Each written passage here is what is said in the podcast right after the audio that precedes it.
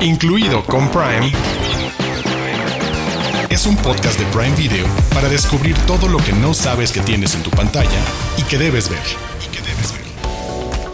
Bienvenidos y bienvenidas a un episodio en donde el dinero lo puede todo. ¿Por qué? Porque vamos a estar hablando de series de competencia que tienen que ver con temas completamente diferentes entre sí. Vamos a pasar del canto a los pasteles, a los coches y hasta James Bond. Ahorita les vamos a decir por qué. Yo soy Diana Su, conmigo siempre mi querido Arturo Aguilar. Hola Diana Su. Sí, miren, les tenemos el estreno de dos reality shows, Operación Triunfo, que todo mundo quizás tiene una idea de qué se trata este reality musical, muchos nombres famosos alrededor de este formato y les vamos a hablar de 007 Road to a Million, un reality que disfruté muchísimo ver, pero ahorita les platicaré más y también les vamos a hablar de otras facetas de competencia cocina, el desafío pastelero del Dr. Seuss y The Grand Tour, este reality no tan competencia, pero tiene sus pruebas, que al final es lo que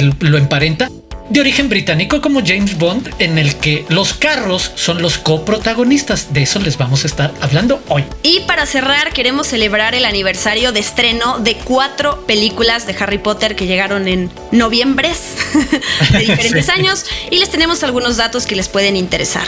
Como siempre, los invitamos, si nada más nos están escuchando, a que eh, vayan al canal de YouTube de Prime Video MX, busquen nuestra playlist incluido con Prime y ahí están todos nuestros episodios en video con el plus de que pueden sentir que estamos teniendo una conversación entre todos y nos pueden ver.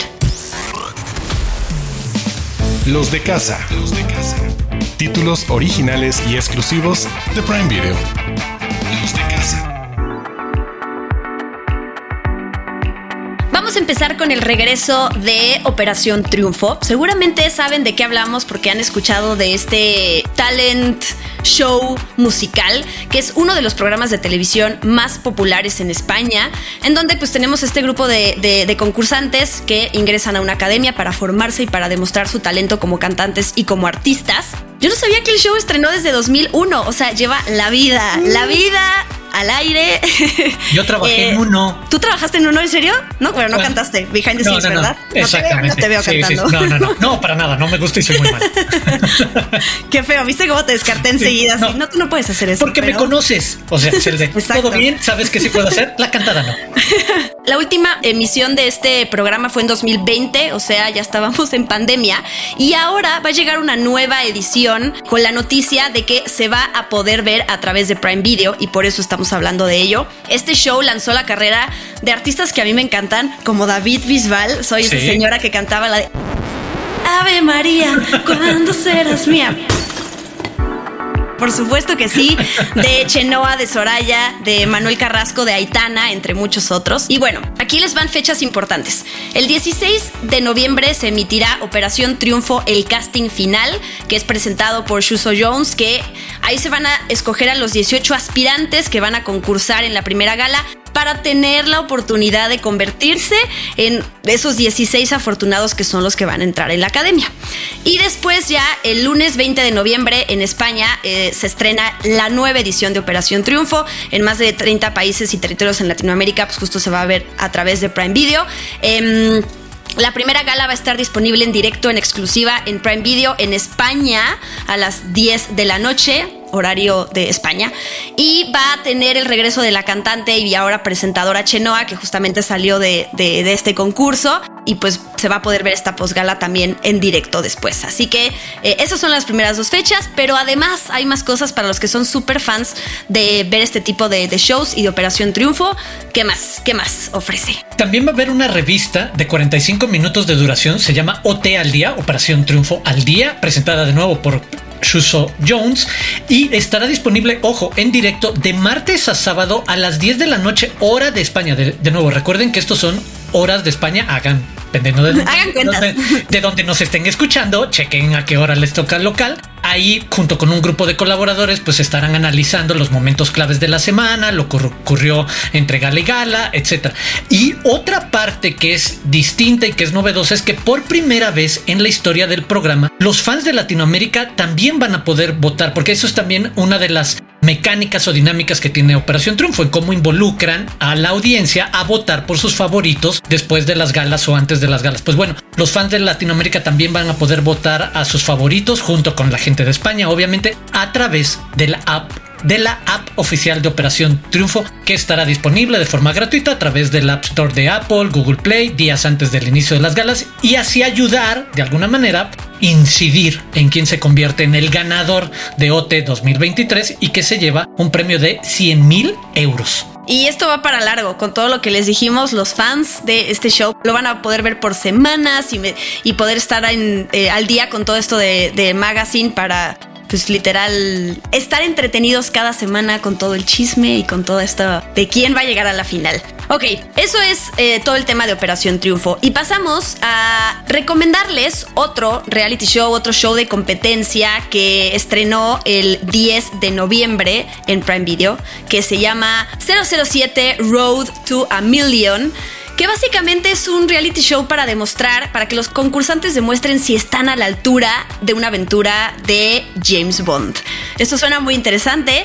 Aquí vamos a seguir a nueve parejas. El presentador, que ahorita vamos a hablar de quién es el presentador, quizás ya lo vieron y ya se, acabó la sorpresa, pero para quienes no, es un gran presentador. Él puso 9 millones de libras y eh, un millón es para cada pareja, que no es que ya tengan asegurado ese millón, sino tienen que encontrar y responder una pregunta que les va haciendo este presentador. Cada pregunta equivale a cierta cantidad de dinero y entonces así van sumando y si contestan todas bien, pues básicamente al final se llevan este dinero de un millón de libras por pareja. Y ahora sí, el presentador y narrador de este show de competencia es nada más y nada menos que Brian Cox, mejor conocido por interpretar a Logan Roy en Succession. Entonces, si ustedes vieron Succession, entenderán que este señor, automáticamente uno cuando ya lo ve, lo ve como un villano, como este ser súper imponente e intimidante. Y pues eso, eso es en esta serie, porque él es el presentador, pero se le llama el controlador de controller, y es quien va a estar monitoreando a cada pareja y casi casi se va a burlar si se equivocan, porque pues el chiste es que, que haya también esta, esta parte villanesca de decir, jaja, no lo está logrando y pues, si no ganan el dinero se les va. Así que tú dijiste que te gustó muchísimo, estabas muy entretenido viendo este show.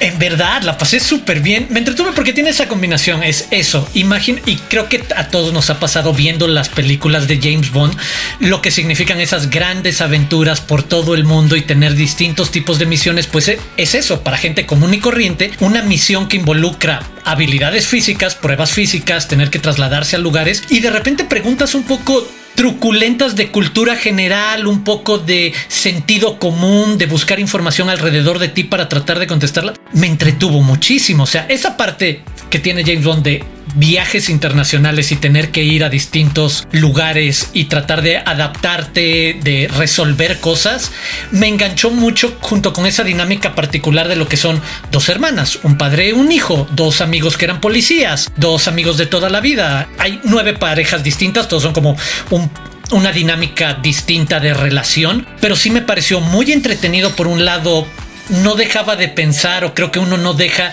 de imaginarse en esa situación, imaginarse qué prueba física serías capaz de hacer o no, qué prueba le dejarías a tu pareja decir, no, pues vas tú, este, sabes que aviéntate tú a las alturas o trata de responder tal, tal pregunta. Mientras que lo que decías de Brian Cox me parece muy entretenido y muy atinado esa presencia y que es algo que el propio Brian Cox ha manifestado que se cumplió un sueño de poder decir que ya participó en una producción de Bond porque siempre había tenido la idea de que él sería, y lo compartimos creo, un gran villano de esta franquicia.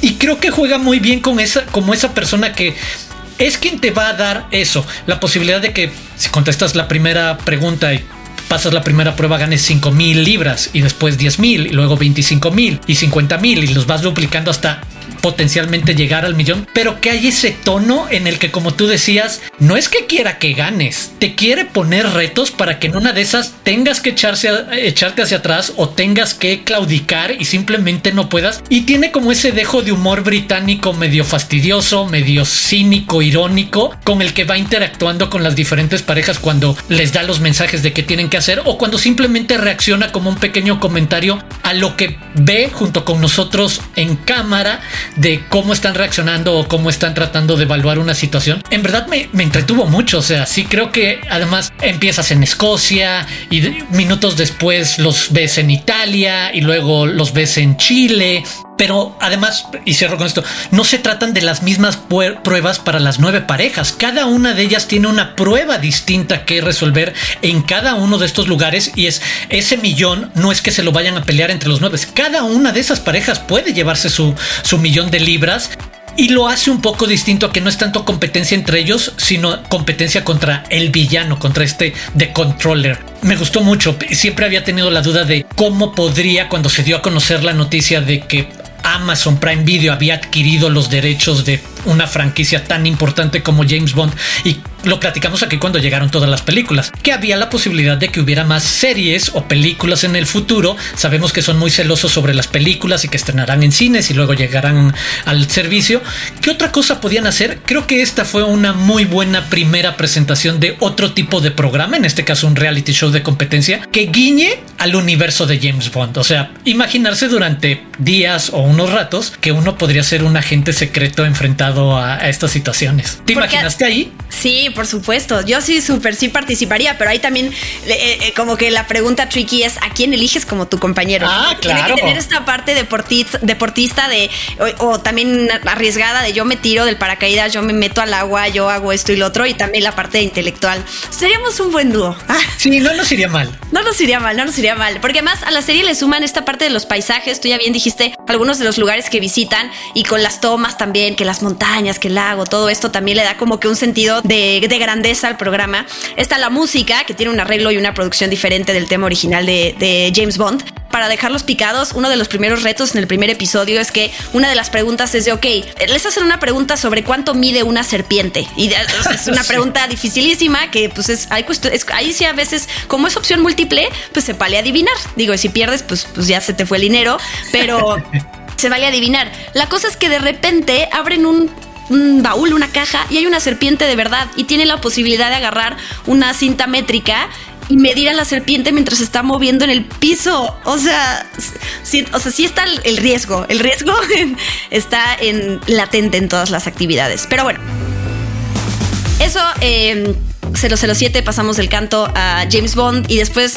vámonos con uno de tus shows de estos de pues realities de, de bueno no es competencia pero más bien es como show de autos, así lo voy a dejar, de automovilismo. Y es The Grand Tour, esta serie que ya lleva cinco temporadas, que es uno de los programas con mejor calificación que la gente ama. Yo no entiendo también, así que te voy a preguntar ahorita por dónde le puedo entrar. Esta serie es británica, es creada por Jeremy Clarkson, por Richard Hammond, por James May y por Andy Willman. Y pues fue realizada para Amazon exclusivamente para Prime Video. Se estrenó como ya dije, en 2016, o sea, ya tiene varias temporadas y sigue y seguirá porque pues es, es muy exitosa. porque la amas tanto?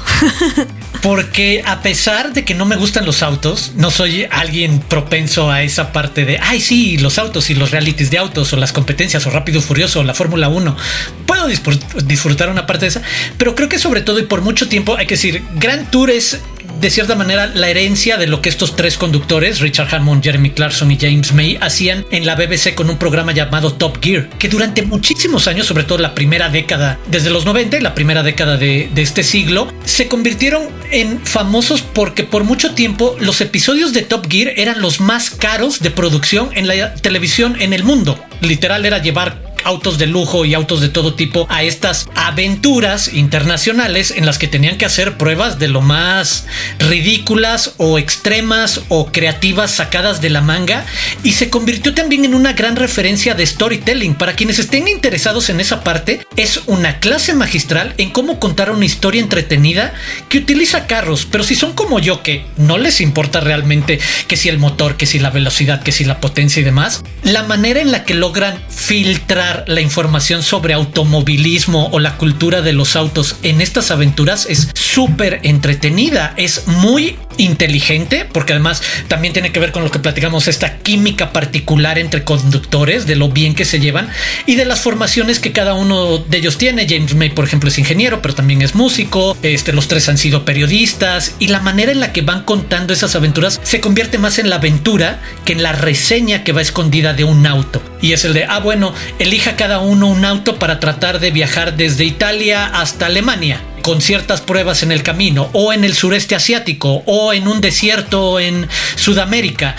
Y cada uno de ellos, de manera muy creativa, va a tratar de resolver esas situaciones. Y tiene eso, un poco de viaje internacional, un poco de reality de competencia entre ellos, porque siempre hay una competencia de quién de los tres lo puede hacer mejor. A veces hay puntuaciones para las pruebas, a veces es de quién llega más rápido. Muy británico en la onda Bond, eh, la manera en la que ellos interactúan y se burlan y se ríen. Y creo que es eso, el humor que tienen alrededor de no tomarse tan en serio al mismo tiempo que sí, hablar de carros y de repente te das cuenta que si te hacen una super reseña completa de uno de los grandes carros, un Audi, un de estas marcas Mercedes-Benz, BMW y demás, pero al final vas viendo cómo un trío de amigos muy peculiares enfrentan escenarios de lo más tontos y en este caso ya no nada más es sobre autos porque en algún momento también lo ponen cuando van por ejemplo a Asia y a Camboya lo que tienen que buscar es un vehículo anfibio y el de cómo vas a tener que pasar por ríos en un país donde no en todos los ríos hay puentes y en una de esas lo tienes que pasar así nada más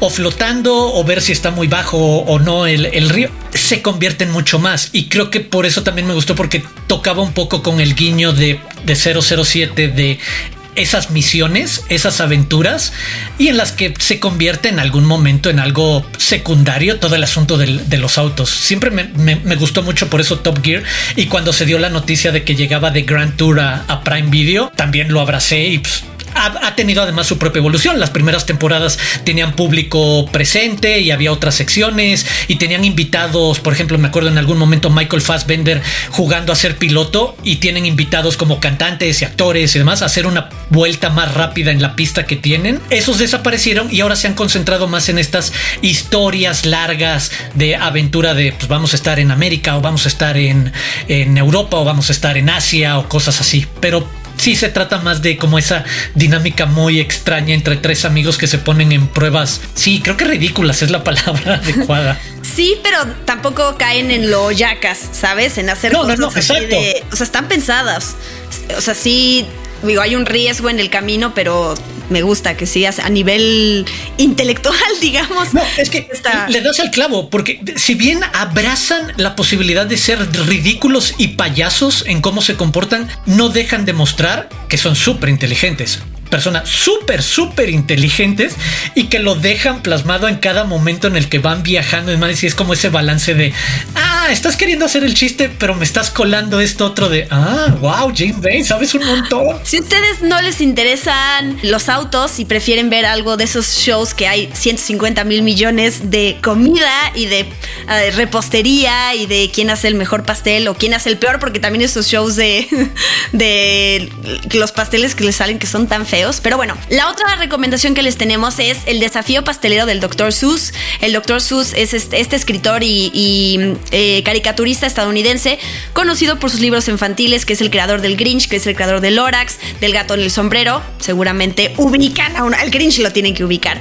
Y de eso se trata, o sea, esa es como la particularidad de este show de comida, ¿no? Vamos a tener a unos eh, reposteros de los mejores que les van a, los van a invitar al mundo del Dr. Seuss Seuss, porque además me gusta cómo juegan en inglés con la palabra de su chef, es por el doctor Seuss, entonces como Seuss chef, es como, yo qué bonito se dieron todas las palabras para que dejara, quedara eso, y pues los van a hacer armar y decorar pasteles y hacer retos que tengan que ver con este universo, que tengan que ver estos personajes. A mí lo que me emocionó es que la host de este show es Tamara Murray Housley, que quienes como yo crecieron en los 90 y vieron la serie de Nickelodeon que se llama Hermana Hermana, Sister Sister, con Tía y con Tamara, que son estas hermanas gemelas que las separan al nacer y que luego accidentalmente se reencuentran.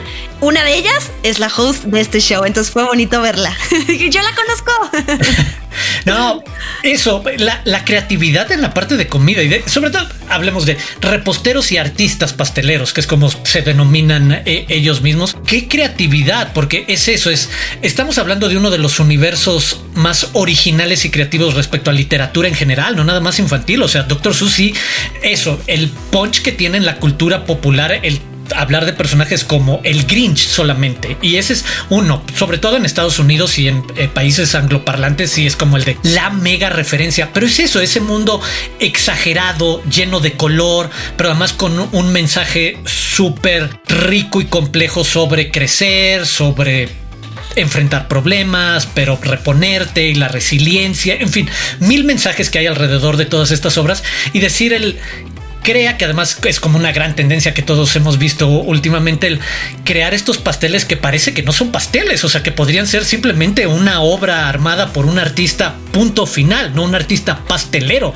Y es el de que alguien con ingredientes de cocina sea capaz de desarrollar el voy a construir este personaje y un globo que vuela por los cielos y esta montaña que se mueve y que parece que se cae pero que no se cae pero que tenga todos estos colores pastel y que tenga estas flores que dan una fruta rica y que esa fruta tenga esa, ese postre rico tiene que venir con un sabor específico que te pusieron como reto de tienes que hacerlo sabor espresso o café y es el de tú tienes que decidir a qué parte de lo que vas a crear le vas a poner ese sabor. Es muy entretenido, o sea, es increíble estar viendo lo mucho que saben cómo se pueden combinar y crear cosas para realizar esos pequeños, como lo llaman, maquetas o dioramas pasteleros, o sea, eso a mí sí me impresiona, o sea, como alguien que tiene un talento limitado normal para la, para la cocina, esto sí es como el de wow, estos son magos, ¿sabes? Hacen magia, no nada más cocinando, porque una vez que lo cocinan, una cosa es hacer un pastel,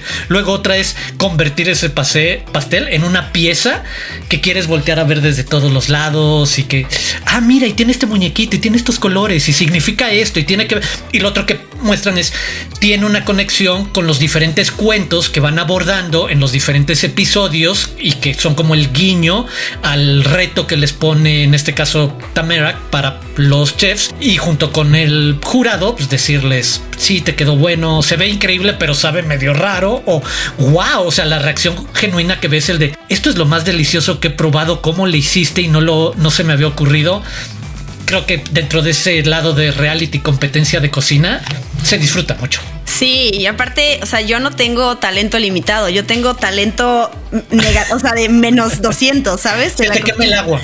Sí, no. se te queme agua. Yo soy la famosa de los memes de viví sola y entonces hacer quesadillas y cereal y así he sobrevivido, ¿sabes?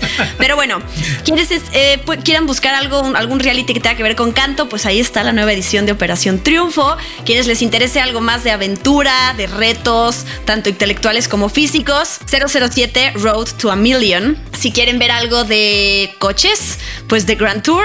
Y si prefieren ver eh, pasteles, repostería, comida y ese tipo tipo de retos, el desafío pastelero del Dr. Seuss. Incluido con Prime, es un podcast de Prime Video. Esta semana, cuatro de las ocho películas de una de las franquicias más queridas y exitosas del cine celebran su aniversario. Así que pónganse su capa y saquen su varita mágica porque nos vamos a festejar al Colegio Hogwarts de Magia y Hechicería. Número 1. Harry Potter y la Piedra Filosofal. La primera película de la saga se estrenó el 16 de noviembre de 2001. El inicio de esta gran aventura empezó con la venta de los derechos de los primeros cuatro libros por los que J.K. Rowling recibió poco menos de 2 millones de dólares y con el rechazo de Spielberg para dirigir la película argumentando dos razones. Uno, quería hacerla en versión animada y dos, había demasiada expectativa en las ganancias, por lo que prefirió no hacerla. Número 2. Harry Potter y la Cámara Secreta. Se estrenó el 15 de noviembre de 2002. Un detalle muy curioso, durante el partido de Quidditch en la persecución de Harry y Draco Malfoy por la Snitch Dorada, parte de la música de John Williams utilizada se utilizó en la escena de persecución del Speeder en Star Wars Episodio 2, El ataque de los clones de 2002. Número 3. Harry Potter y el Cáliz de Fuego. El 18 de noviembre millones de fans pudieron ver la cuarta película de esta gran saga. Las escenas bajo el agua se rodaron en un enorme tanque con un fondo de pantalla azul con buzos de seguridad para apoyar a los actores. Dedicaron tanto tiempo a estas tomas que Daniel Radcliffe registró 41 horas y 38 minutos bajo el agua. Esta entrega es una de las mejor reseñadas de la serie.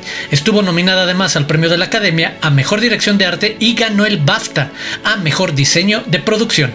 Y número 4, Harry Potter y las Reliquias de la Muerte, parte 1. Se proyectó por primera vez el 19 de noviembre de 2010. La entrega final tuvo que dividirse en dos, ya que según el productor David Heyman, el guion tenía cerca de 500 páginas y duraría 5 horas y media. Nuevamente Daniel Radcliffe tuvo otro reto, ya que filmar la escena de los siete Harrys fue tan complejo que tuvo más de 90 tomas. Además, es la única película en la que no vemos a la profesora Minerva McGonagall, a Argus Filch y o a Dean Thomas. Pero como sabemos que es casi imposible ver una película de Harry Potter sin querer ver lo que sigue, todas están disponibles en Prime Video. Prime News. Noticias calientitas de Prime Video. Para los fans de Richard en todo el mundo les tenemos una gran noticia. La segunda temporada está lista y pueden ver el tráiler oficial en el canal de YouTube de Prime Video MX. ¿Qué nos espera en esta nueva entrega? Veremos a Richard dejando su estilo de vida errante para reunirse con tres de sus antiguos compañeros de equipo para investigar los asesinatos de su antigua unidad del ejército. El estreno está programado para el 15 de diciembre, por lo que todavía están a tiempo de ver la primera temporada o verla nuevamente. Prime News. Tenemos un nuevo tráiler de la esperada película La calle de la Navidad, protagonizada por el gran actor de comedia Eddie Murphy. Lo vemos haciendo un trato con una duende para ganar un concurso de decoración navideña de su vecindario. Pero en realidad ella realiza un conjuro que causa estragos en toda la ciudad, amenazando con arruinar las fiestas. ¿Quieren ver qué hace el personaje de Murphy para salvarlas? Esperen al estreno el próximo primero de diciembre. Mientras, pasen al canal de YouTube de Prime Video MX. Prime News. Prime Video reveló el primer teaser art de Billy Butcher, interpretado por Carl Urban, y Homelander, interpretado por Anthony Starr, de la próxima temporada 4 de The Voice, después del explosivo final de temporada de Gen B. La exitosa serie, nominada al Emmy, regresará en el 2024, por lo que les estaremos dando información próximamente. Prime. Ya está disponible el tráiler oficial de De viaje con los Derbez Buscando a Santa, musicalizado por Jesse y Joy. Si quieren ver un adelanto de todo lo que le espera a esta famosa familia, pueden darse una vuelta al canal de YouTube de Prime Video MX. En el próximo episodio les vamos a estar hablando de este estreno. Incluido con Prime. Es un podcast de Prime Video. Hemos llegado al final de este episodio de Incluido con Prime. Los invitamos a que se suscriban, por favor, a nuestro video podcast a través de, tienen dos opciones, a través de YouTube, Prime Video MX, ahí está nuestra linda playlist que se llama Incluido con Prime y tenemos nuestros nuevos episodios cada jueves. Y la otra opción, querido Arturo Aguilar, gracias. suscribirse en Amazon Music o en cualquier plataforma que utilicen para escuchar podcast. Pero ahí está la otra opción de suscripción, clic y ya. Eso es todo. Y también es todo por nosotros esta semana. Entonces me toca también despedirme. Yo soy Arturo Aguilar. Me pueden seguir en arroba Aguilar Arturo en redes sociales. Y ahora Diana les va a decir dónde la pueden seguir y dónde pueden seguir a Prime Video. Gracias por recordarme que tengo que decir todo eso. arroba guion bajo Diana Su en redes sociales y arroba Prime Video MX en redes sociales para que nos sigan a los tres y estén al tanto de todas las noticias, estrenos, trailers y demás. Nos escuchamos y nos vemos la próxima semana. Adiós.